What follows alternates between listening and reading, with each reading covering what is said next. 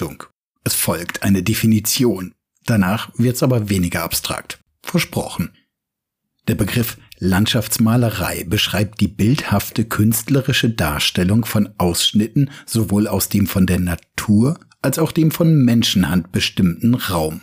Bildgegenstand können dabei konkrete und idealisierte natürliche Landschaften, beispielsweise vom Hügelland bis zum Hochgebirge sein, Seestücke, Ebenen, Flüsse, Bergseen und Gipfelformationen oder Motive an der Meeresküste. Häufige Motive sind auch menschlich geprägte Kulturlandschaften, etwa Ausblicke auf Städte und Architekturen, die sogenannte Vedute, ebenso wie Garten- oder Parklandschaften, Industriemotive und Fabriklandschaften. Die Art und Weise, wie Landschaft dargestellt wird, spiegelt das Verhältnis des Künstlers und das der Menschen seiner Zeit zu seiner Umwelt, zur Umgebung, zur Natur wider. Die Landschaftsmalerei als autonome Bildgattung entwickelt sich nur langsam ab dem Mittelalter und fasst erst mit der Neuzeit dauerhaft Fuß. Einer der wesentlichen Faktoren für ihre Entstehung ist die sich entwickelnde Stadtkultur und damit die immer deutlicher werdende Differenzierung zwischen urbaner und ländlicher Lebensweise, dem Leben neben und dem Leben in und mit der Natur. Vielleicht ist dies einer der Gründe, warum in der Kunst der Naturvölker die Landschaft als Motiv keine nennenswerte Rolle spielt. Es gibt einfach die Distanz nicht. Zeugnisse für die Darstellung landschaftlicher Motive in der Malerei gibt es bereits im alten Ägypten, in Mesopotamien und in Europa seit der griechischen Antike. Die letzteren sind allerdings nur durch schriftliche Quellen und fragmentarische Werke überliefert. Erste gut erhaltene Darstellungen von Landschaften finden sich in den Mosaiken und Wandmalereien aus römischer Zeit. Abgebildet werden idyllische, an die lyrischen Naturschilderungen Vergils angelehnte Garten- und Schäferszenen, oftmals als arkadische Landschaften überhöht. Der inhaltliche Fokus liegt auf Darstellungen des alltäglichen Lebens. Die bei den Griechen durchaus übliche Darstellung durch Linearperspektive sowie Licht- und Schattenmodulation übernahmen die römischen Künstler nicht. Raum wurde im Wesentlichen lediglich durch aufgehellten Hintergrund angedeutet. Die in den frühchristlichen Mosaiken von Ravenna ab dem 5. Jahrhundert angefertigten Darstellungen von Flora und Fauna sind in ihrer starken Vereinfachung und schematischen Anlage symbolhaft für die Natur im Paradies zu verstehen. Sie werden wohl auch deshalb wiederholt mit Gold hinterlegt, um so auf das Jenseits zu verweisen. Eine wirklich erfahrbare tiefenräumliche Wahrnehmung kann so nicht entstehen, ist aber auch schlichtweg nicht intendiert. Dies erklärt sich aus dem Verständnis des Diesseits als eine Zwischenstation des Menschen auf dem Weg ins paradiesische Himmelreich. Die irdische Welt ist im Rahmen der göttlichen Heilslehre einer näheren Betrachtung schlicht nicht wert. Auch im einsetzenden Mittelalter kann man von einer dezidierten Landschaftsmalerei nicht sprechen. Andeutungen von Landschaftsmerkmalen, Geländeformationen oder vereinfachten Architekturen im Bild dienen lediglich der Lokalisierung der dargestellten Szenen. Sie sind so bedeutungstragende oder erklärende Elemente im Rahmen der Bilderzählung, aber nicht Darstellung einer idealen oder einer konkreten Landschaft. Giotto di Bondone verortet so um 1300 die biblischen Szenen seiner die Arena-Kapelle in Padua schmückenden Fresken in felsig trockener Umgebung so wie er sich Palästina eben vorstellt. Im nahen Siena geht Ambrogio Lorenzetti um das Jahr 1340 noch weiter. Die allegorischen Wandmalereien von der guten und der schlechten Regierung im örtlichen Rathaus zeigen erstmals in einem Stadtpanorama die heimische toskanische Landschaft mit ihren typischen Merkmalen, ohne diese in einen religiösen Kontext zu setzen. Insbesondere in der Buchmalerei der Kalendarien und Stundenbücher aber finden sich im ausgehenden Mittelalter erste echte, auch vielfältige Landschaftsdarstellungen, sei es als Monatsbilder oder als Hintergründe biblischer oder historischer Szenen. Beispiele der Miniaturmalerei sind die Stundenbücher des Duc de Berry mit ihren von den Gebrüdern Limburg gefertigten Illustrationen. Die Anlage und Gestaltung von Tiefenraum und Landschaft aber auch die Versuche, atmosphärisches oder die jeweiligen Effekte und Phänomene von Tageszeiten im Bild darzustellen, sind in der Buchmalerei weit ausgeprägter als in der Tafelmalerei der Zeit. Erst mit dem Ende der Gotik und dem Beginn der Renaissance erlangt die Abbildung der sichtbaren Realität in Form des Landschaftsbilds in der zumindest in gebildeten Kreisen zunehmend von humanistischen Gedanken geprägten Weltanschauung eine breite Bedeutung. Die einsetzende wissenschaftlich rationale Beobachtung und erste systematische Erforschung des Menschen und der ihn umgebenden Natur beschleunigt die künstlerische Wahrnehmung und Abbildung der Welt. Die Künstler der Zeit entwickeln, neben den bereits bekannten einfachen raumschaffenden Mitteln wie Größen oder Höhenunterschieden oder Verdeckungen, die auf beobachteten atmosphärischen Effekten beruhende Luft- und Farbperspektive zur Nachahmung des sichtbaren Naturraumes durch Abnahme von Farbintensität, Konturenschärfe und Detailgrad, dem Sfumato, sowie die Abstufung von warmen zu kalten Farbtönen in den Hintergrund, der sogenannten Verblauung, gelingen in der Landschaftsmalerei bisher ungekannte räumliche Tiefenwirkungen. Die Landschaften bilden dabei zumeist noch immer vor allem den Hintergrund für religiöse Szenen oder für Personenbildnisse. Mit dem Fischzug Petri von Konrad Witz entsteht 1444 die erste Darstellung einer konkret benennbaren Landschaft. Statt in Palästina verortet Witz die Szene auf dem Genfer See. Im Hintergrund ist das Massiv des Mont Blanc identifizierbar. Leonardo da Vinci zeigt 1473 zeichnend das Arnotal bei Florenz, ganz ohne die sonst noch gängige Staffage aus religiösen Figuren.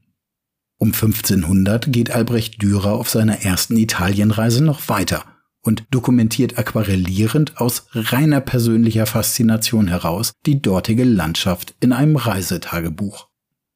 Als das erste im Wesentlichen autonome, das heißt thematisch rein auf die Darstellung der Landschaft fokussierte Gemälde, wird allgemein die Donaulandschaft bei Regensburg von Albrecht Altdorfer aus dem Jahre 1520 angesehen. Der Begriff autonom ist indes in diesem Zusammenhang nicht unumstritten, da künstlerische landschaftliche Naturschilderungen selten rein dokumentarischer Natur sind. Sie sind eben auch besonders geeignet, Stimmungen zu evozieren oder zu transportieren, wie dies beispielsweise in der Alexanderschlacht erkennbar ist. Ebenso wird die Landschaft genutzt, um emotionale Zustände der darin handelnden Figuren zu verbildlichen. Noch immer steht hier allerdings in der Darstellungsweise der Zeit eindeutig das narrative Element, das Erzählen einer Geschichte mit handelnden Figuren im Vordergrund. Um 1600 entwickelt sich schließlich eine klassische Landschaftsmalerei, die gekennzeichnet ist von atmosphärischen Stimmungen durch gezielte Lichtschattenmodulation, einen klaren Bildaufbau mit vereinheitlichtem Bildraum sowie die Einbindung von antiken Architekturelementen und kleinen Figurengruppen vorzugsweise der hellenistisch-römischen Mythologie oder der Bibelgeschichte entnommen. In Europa entwickeln sich verschiedene Strömungen und motivische Ausprägungen. Während in den Niederlanden ganz bodenständig gerne die Weite der heimischen Landschaft mit niedriger Horizontlinie, regionalen Merkmalen und Alltagsfiguren zu einem bevorzugten Motiv wird, erfreut sich das barocke Frankreich eskapistisch an idealisierten Landschaften, in denen sich Figuren aus Sagenwelt und Mythologie oft auch in Abendstimmung, vor Tempeln oder deren Ruinen tummeln.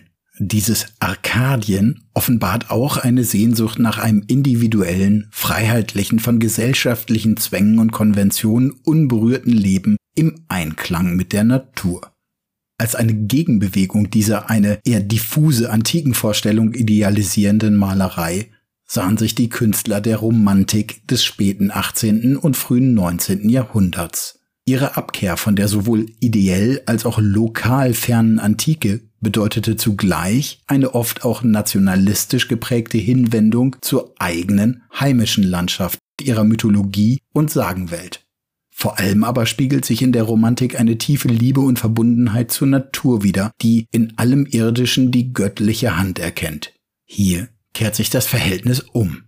Nicht mehr die Landschaft dient als Kulisse für menschliches Handeln, vielmehr wird der Mensch Zeuge, oftmals ein Machtloser, einer Natur, in der er als ein kleiner Teil lebt und in der er in Ehrfurcht anerkennen muss, ihr unterworfen zu sein. Die Romantik trägt durch diese Überhöhung der Natur stark zur Etablierung einer motivisch auf die Darstellung von Landschaft fokussierten Malerei bei. Der sich in Frankreich ab der Mitte des 19. Jahrhunderts entwickelnde Realismus indes wandte sich sowohl gegen den antikisierenden Klassizismus als auch gegen die Romantik, indem sie sich Themen des Alltags sowie des menschlichen Zusammenlebens widmete, weshalb gesellschaftliche Verhältnisse sowie deren Widersprüche und Konflikte häufig Themen realistischer Bilder sind. Die wie Gustave Courbet es formulierte, Verneinung des Ideals zeigte die Realität arbeitender Menschen in ungeschönten Kulturlandschaften.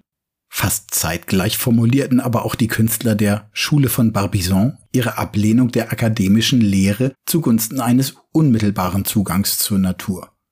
So begannen Künstler wie Jean-Baptiste Corot unter freiem Himmel zu arbeiten, beobachtende Skizzen und Studien in der Umgebung anzufertigen, die anschließend im Atelier beendet oder in Gemälde umgesetzt wurden. Klassische akademische Komposition machte hier Platz zugunsten einer die Natur wahrnehmenden Sichtweise. Insbesondere der Impressionismus nahm gegen Ende des 19. Jahrhunderts diese Tendenzen dankbar auf und entwickelte sie weiter. Die Landschaft wurde zum dominanten Genre der Malerei. Sich ändernde atmosphärische Effekte durch Tages- und Jahreszeit, der Eindruck von Licht und dessen Spiel mit der Natur waren die studierten und gemalten Gegenstände. Für Künstler wie Claude Monet oder Paul Cézanne wurde die Erscheinungsform des Lichts das dominante Thema. Das Verlassen des städtischen Umfeldes, das Hinaus in die Landschaften der Normandie und der Provence wurden fast schon zur Notwendigkeit. Zu Beginn des 20. Jahrhunderts nutzte der Expressionismus in all seinen Spielarten die Landschaft indes wieder als Spiegel innerer seelisch-emotionaler Zustände, Zugleich verstärkte sich mit der Neigung zur Abstraktion und zur Verfremdung sowie der formalen und farblichen Übersteigerung der künstlerisch subjektive Ausdruck. Die Bilder des Postimpressionisten Vincent van Gogh, noch eindeutiger aber die der Fauvisten oder aber der expressionistischen Maler der Brücke oder des Blauen Reiters, schufen Landschaften, die auch Seelenbilder, Ausdruck des eigenen Wahrnehmens und Empfindens waren. In der Postmoderne weitet sich schließlich, Obgleich die inzwischen etablierten Strömungen der Landschaftsdarstellungen natürlich weiter existieren, die Spanne der gestalterischen Auseinandersetzung sowohl in der inhaltlichen als auch in der formalen Auseinandersetzung in die volle Spanne von Naturalismus bis Abstraktion. Im abstrakten Expressionismus nach dem Zweiten Weltkrieg beispielsweise evozieren die stark abstrahierten Arbeiten von Jackson Pollock oder Mark Rothko Eindrücke von Landschaft, ohne diese konkret sichtbar zu machen. Werke wie die Reihe Märkischer Sand von Anselm Kiefer kombinieren frei die verschiedenen Medien in eine topografisch-biografische Gestaltung, in der neben Fotografien konkreter Landschaften auch auf literarische Werke Bezug genommen wird. Kiefer arbeitet sogar Material, hier Sand, aus dem thematisierten Landstrich in sein Bild mit ein. Ein faszinierender Sonderweg ist die sogenannte Land Art, bei der durch gezielte Eingriffe in die Landschaft diese selbst zum ortsgebundenen oft auch zeitlich begrenzt existierenden Kunstwerk wird. Neben der Thematisierung von Vergänglichkeit und Dynamik ist einer der treibenden Gedanken, das Kunstobjekt nicht besitzbar zu machen, es dem klassischen Galeriebetrieb zu entziehen. Auch Ideen der Umweltbewegung finden hier Eingang. Die Landschaftsmalerei der Gegenwart reflektiert also die Umweltbeziehung und ökologische Zusammenhänge. Im Zuge der vom Menschen verschuldeten Umweltkatastrophen und der Zerstörung der Natur weisen zahlreiche zeitgenössische Werke einen ausgeprägt appellativen Ansatz auf. Die Künstler, die sich mit den unterschiedlichsten Ausdrucksformen dem Thema Landschaft zuwenden, zeigen dabei eine breite Palette von naturalistischer über kritisch realistischer Auseinandersetzung bis hin zu abstrakten Gestaltungsformen. Die kontinuierliche Entwicklung der Landschaftsmalerei verdeutlicht also das sich wandelnde Verhältnis des Menschen zu seiner Umwelt, seine sich verändernde und veränderte Wahrnehmung und Wertschätzung, seine Vorstellungen und Emotionen im Angesicht der Natur.